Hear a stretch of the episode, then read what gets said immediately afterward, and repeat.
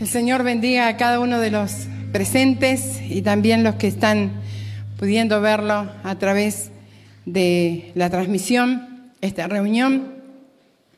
Un día especial donde estamos en un tiempo como congregación de oración, de ayuno, un propósito, donde cada día nos está llegando un videíto con una enseñanza y un propósito de oración. Y en este día eh, nos toca hablar sobre la adoración, una adoración genuina. Amén.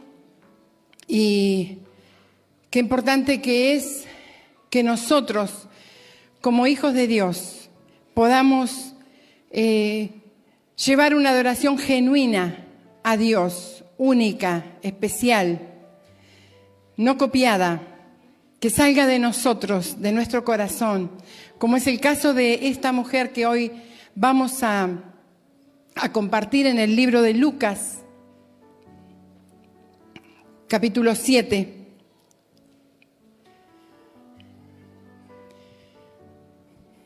Uno de los casos en que el Señor fue invitado a una casa. Recibió muchas invitaciones el Señor mientras estuvo en su ministerio aquí en la tierra. Gente que lo quería tener al Señor en, en su casa, almorzando, cenando, compartiendo. Si dijéramos hoy, unos buenos mates. Y en este caso se eh, habla de un varón llamado Simón. Este era un hombre eh, del pueblo de Dios, de judío, fariseo.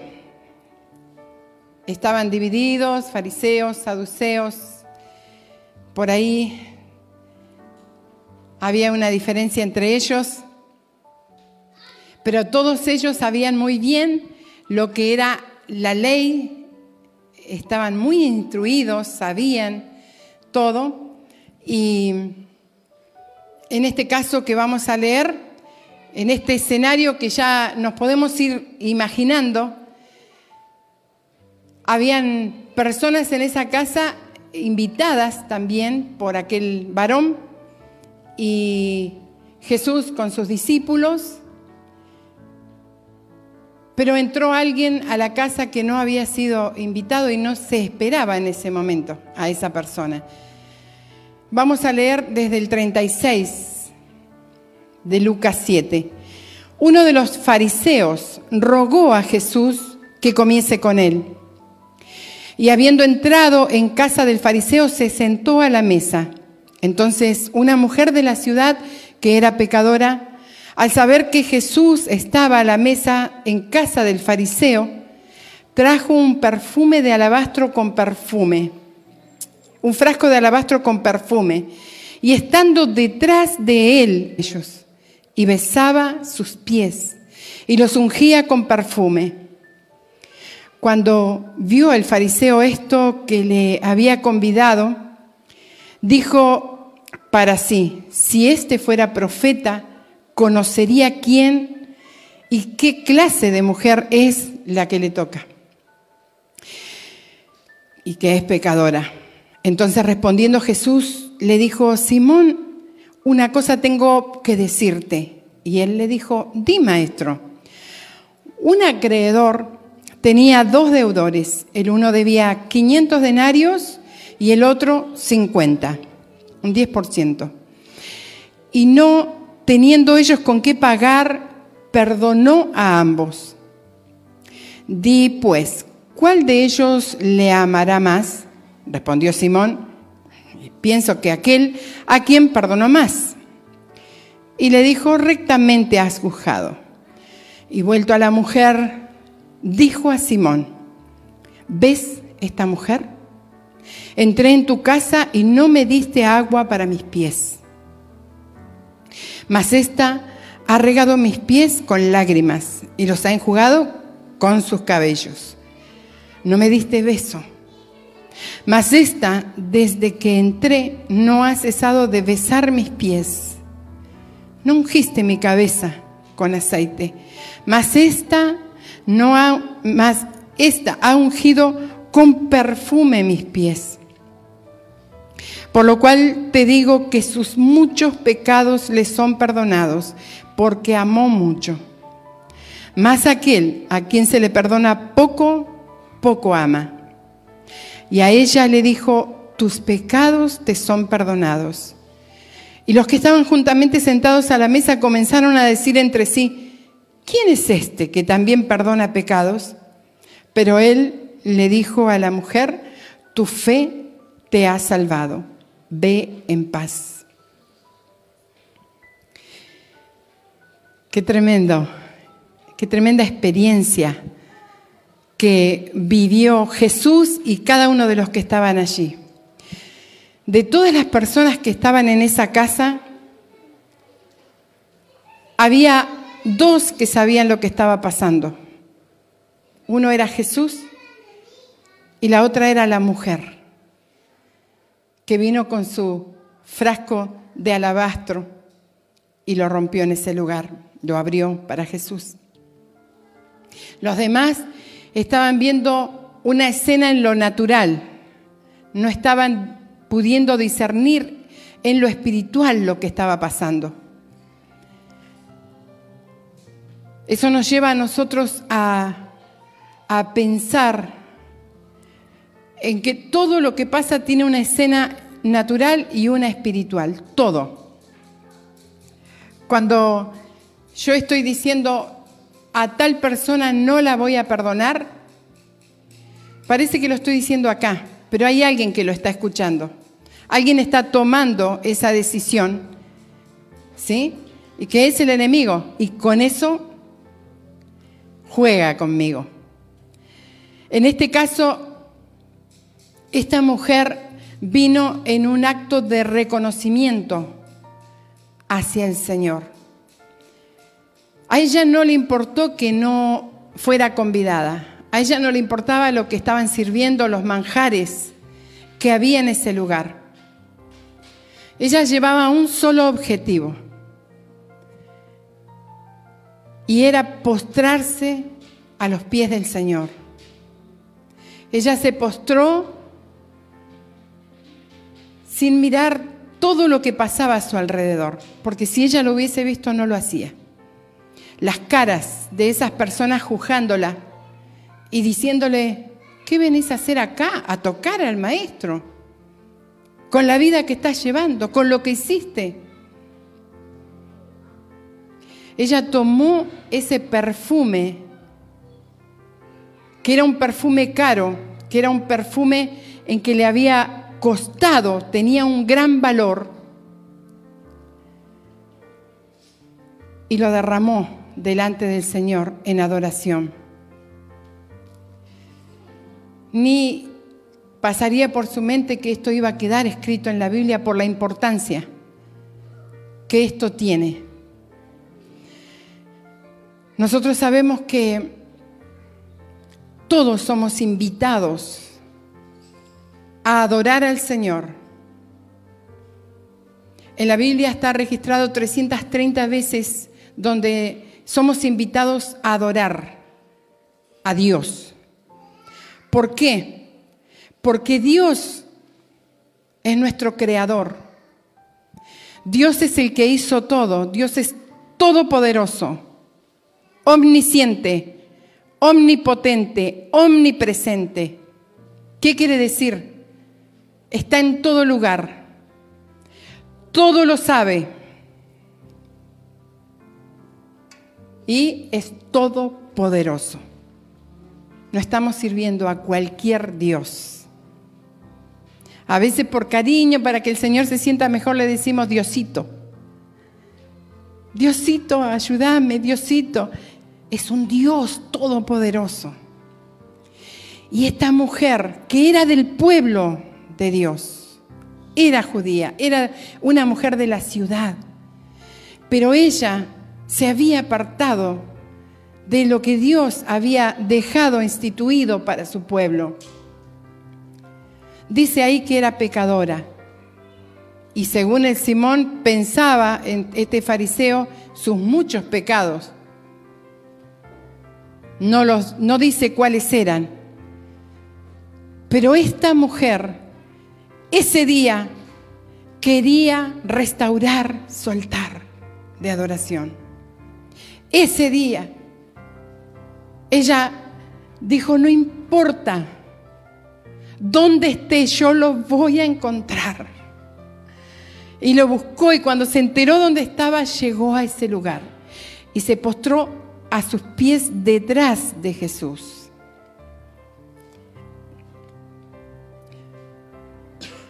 Detrás porque se arrodillaban y dejaban sus pies atrás para sentarse a comer. Nosotros lo vemos comúnmente en las eh, películas por ahí. Y, y ella no fue a poner un cartel, miren lo que voy a hacer, pueden acá, palfey, ¿sí? Sáquenme una foto, por favor, porque estoy dando lo que más valor tengo en mi posesión es este perfume caro, este perfume que es, era un perfume que las mujeres ahorraban mucho, trabajaban para tenerlo para el día de su boda. Y, ella tomó eso en, en un acto de reconocimiento, de adoración, sin palabras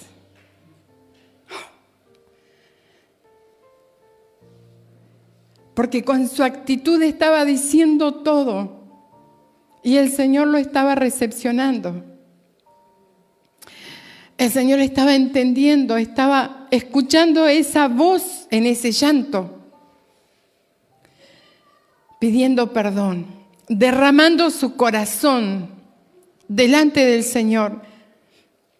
Esto no lo había hecho nadie. Ella, fue muy genuina en lo que hizo. No era que todos los días venían y le derramaban perfume a los pies. Pero hay algo. Hay algo para destacar. Lo que Jesús le dice a este varón que estaba pensando si este fuera profeta, era más que profeta el que estaba ahí.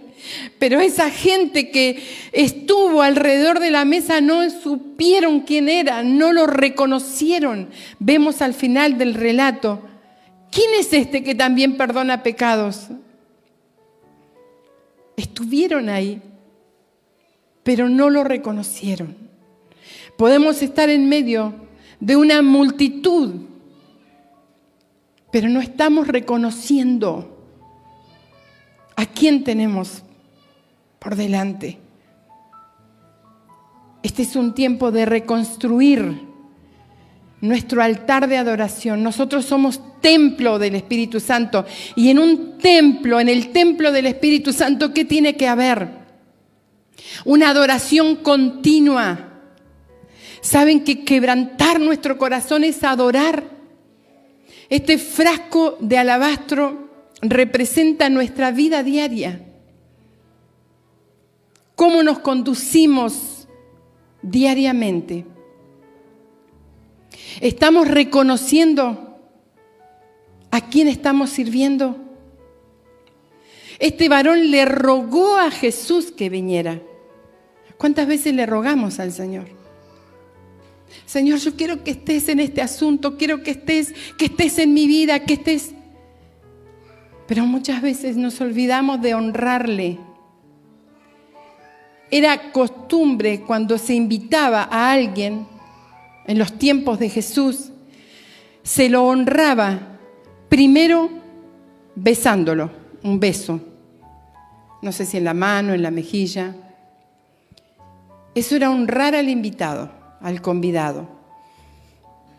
Luego se le presentaba, venía un siervo, venía alguien y le, traía un, lebrillo, le traía una palanganita, algo, porque no, tenían las, las comodidades que hoy tenemos, y lavaba sus pies y los secaba. ¿Sí? Jesús lo hizo. Antes de ir a la cruz, lo hizo con todos sus discípulos. Lavó sus pies como una enseñanza de servir, servir a Dios, servir al Señor, es adoración también. Y el Señor le dice, yo te quiero contar algo, te quiero hacer una pregunta. Di, maestro. No tenía ni idea que el Señor estaba sabiendo todo lo que estaba pensando, pero él tenía ahí una máscara, ¿sí? Di, maestro, como que estaba muy atento. Y entonces le dice, le cuenta una historia de dos personas que tenían una deuda que ninguno de los dos la podía pagar. Una era 50 denarios y el otro 500. Un denario se ganaba por día, un jornalero. Imagínense el que debía 500. Dice que no lo podía pagar, pero el que tenía también la deuda de 50 denarios tampoco la podía pagar. Estas dos personas se presentaron ante su acreedor y ¿saben lo que pasaba? Que si la persona no podía pagar la deuda, pasaba a ser siervo del el acreedor. Pasaba a ser siervo y tenía que trabajar hasta pagar la deuda y a veces tomaban a sus hijos también. Pero este acreedor le dijo, no me deben nada, tranquilos. Entonces le dice, ¿cuál lavará más? Bueno, por supuesto que contestó bien, como cualquiera de nosotros. ¿Sí? ¿Cuál le va a estar más agradecido? Al que se le perdonó más. Todavía no entendía él de qué estaba hablando, estaba hablándole Jesús. Pero luego le empezó a decir, cuando yo entré, no me besaste. Pero ella, ella, perdón, porque la tenía acá atrás, ella no ha dejado de besar mis pies desde que llegó. Cuando entré, no me diste agua para mis pies. Los pies de Jesús, ¿saben cómo estaban? Empolvados, porque no había falto. Estaban sucios, transpirados. A ella no le importó. Ella no ha dejado de enjugarlos, de, lavármelos con sus lágrimas. Y ha secado con sus cabellos mis pies. No ungiste mi cabeza, porque esa era una honra para la persona que era agasajada, era recibida. No lo hiciste, pero ella ha perfumado mis pies. Qué gran enseñanza para cada uno de nosotros. ¿Sabes qué? Muchas veces estamos preocupados cuando queremos servir a Dios. ¿Qué van a decir? ¿Qué van a decir mis vecinos? ¿Qué van a decir mis parientes? ¿Qué va a decir mi esposo, mi esposa, mis hijos? No le importó. No le importó lo que decía toda esa gente, pensaba toda esa gente que estaba a su alrededor. Ella iba con una meta, adorar, quebrar su corazón delante del Señor. La palabra hebrea que significa adorar, yachá, significa rendir culto, inclinarse, hacer homenaje, dar reverencia o caer al suelo. La palabra proscunio, que es adorar en el Nuevo Testamento, significa besar la mano, ponerse de rodillas o tocar tierra con la frente en reverencia profunda.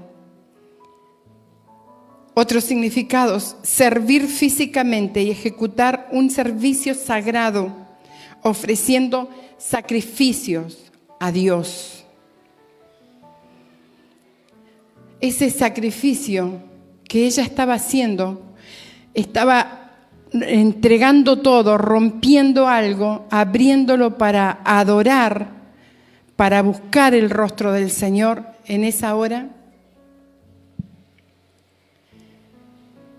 lo estaba haciendo con todo gusto, porque sabía quién estaba delante de ella. Ella lo reconoció. En esa casa, el único, la única persona que reconoció al Señor fue esa mujer. Alabar, ¿qué implica? La palabra alabanza viene de latín, valor, precio. Ella sabía para quién lo estaba haciendo. Ella valoró, valoró a quién tenía por delante. Nosotros todos los días hoy tenemos la posibilidad de tener al Señor, no lo estamos viendo con nuestros ojos físicos, naturales, pero sí estamos palpando la gloria del Señor. Estamos viviéndola.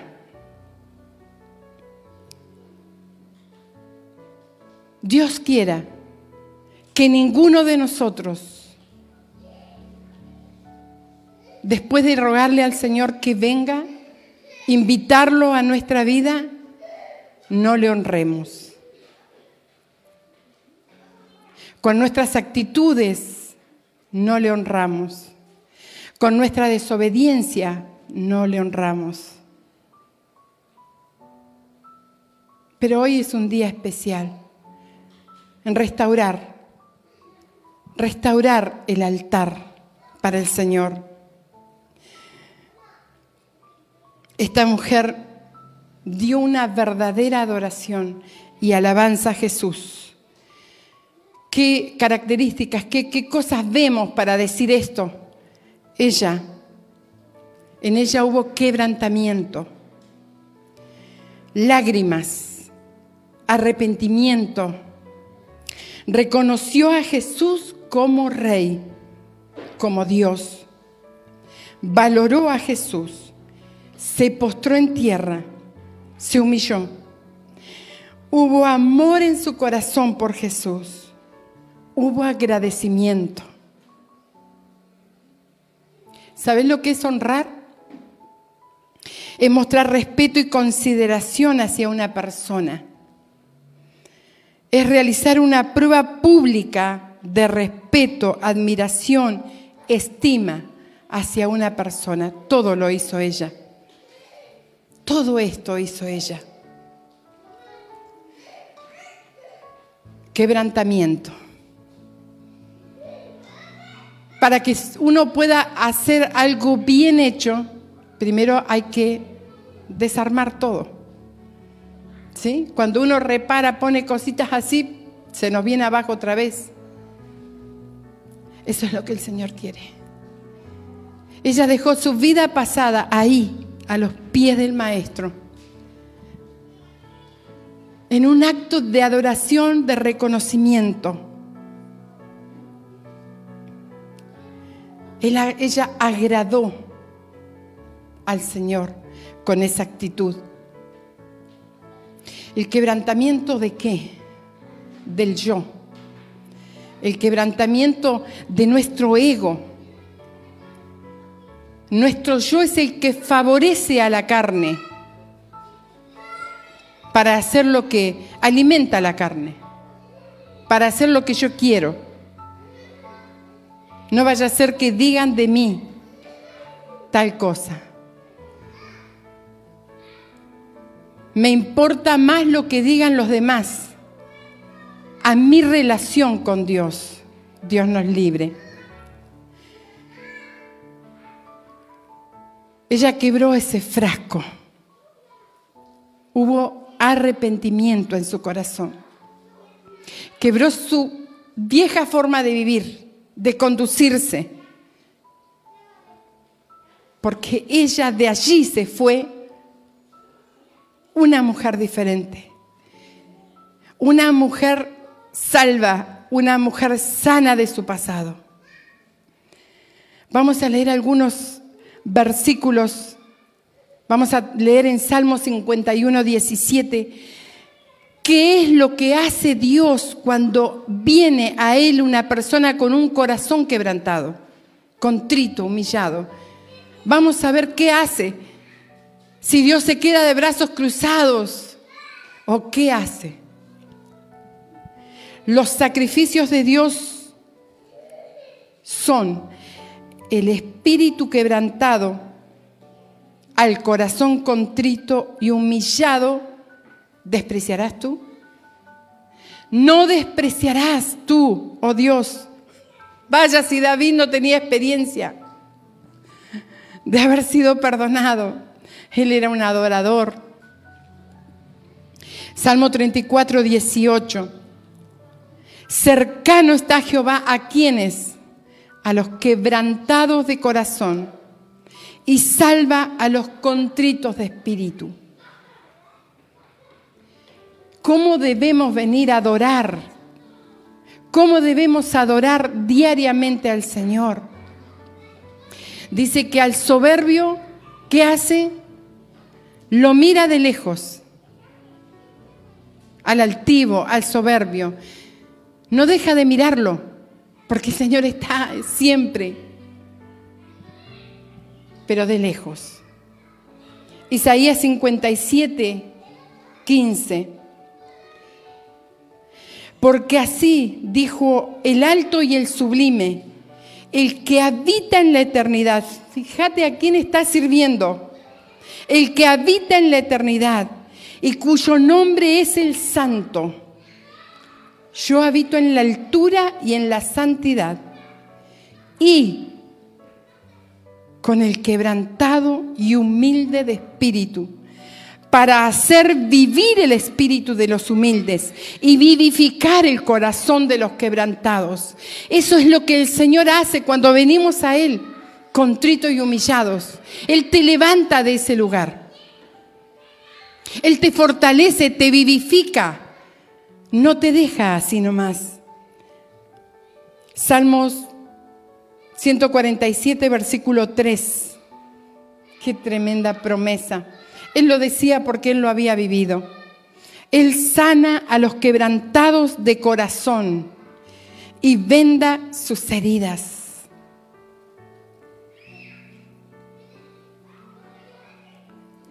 Una persona que está siendo curada en ese proceso, ¿qué hacen? Vendan las heridas.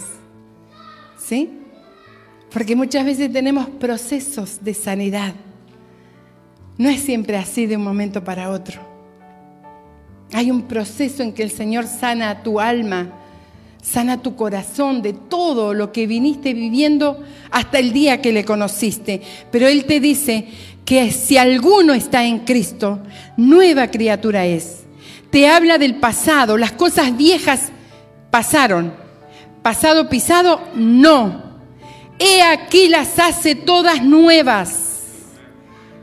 Todo lo que te pasó, todas las, veces que te desviaste o que viviste situaciones difíciles, Él las hace nuevas y esa es la promesa de restaurar nuestro pasado. Gloria al Señor que hace una obra completa. Esta mujer dio al Señor una adoración genuina, con amor. Lo besó, con unción. Ungió los pies de Jesús con el perfume. Con gratitud, lavó sus pies con sus lágrimas. Con entrega total, no le importó el precio que tuvo que pagar, el tiempo que tuvo que trabajar, el dinero, el sacrificio ¿O qué dirían los que estaban allí presentes? Hubo una entrega total. ¿Quién puede decir que no ha pasado alguna situación? Que le produjo una herida, que le produjo un dolor. ¿Quién puede decir? Creo que ninguno de los que estamos en este lugar podemos decir, no, a mí la vida me sonrió desde el día en que nací. No, porque siempre estamos enfrentando situaciones. Pero el Señor se encarga de hacer todo nuevo. Pero tiene que haber una disposición en mi corazón, como hubo en esa mujer, una determinación. Basta ya mi vieja vida, basta de volver al pasado, de, de seguir haciendo lo mismo que vengo haciendo. Me imagino que se diría esa mujer, basta, basta, no quiero más esta vieja vida, no quiero más. Y esa mujer se levantó diferente. ¿Qué diferencia con aquel Simón, el fariseo? Habiéndolo tenido a él, al Señor, al Rey de Reyes, al Salvador, al que perdonaba pecados, frente a él, tuvo la oportunidad, pero no lo reconoció. No dice ahí que le dijo, perdón maestro, que mi descuido, perdón. No hubo, por lo menos en ese momento, un arrepentimiento. ¿Vas a dejar pasar al maestro? ¿Vas a dejar pasar de largo esta oportunidad? ¿O la vas a aprovechar? Basta ya. El Señor nos invita a reconstruir ese altar de adoración.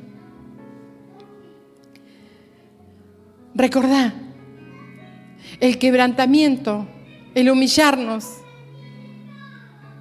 es adorar. El obedecer es adorar al Señor.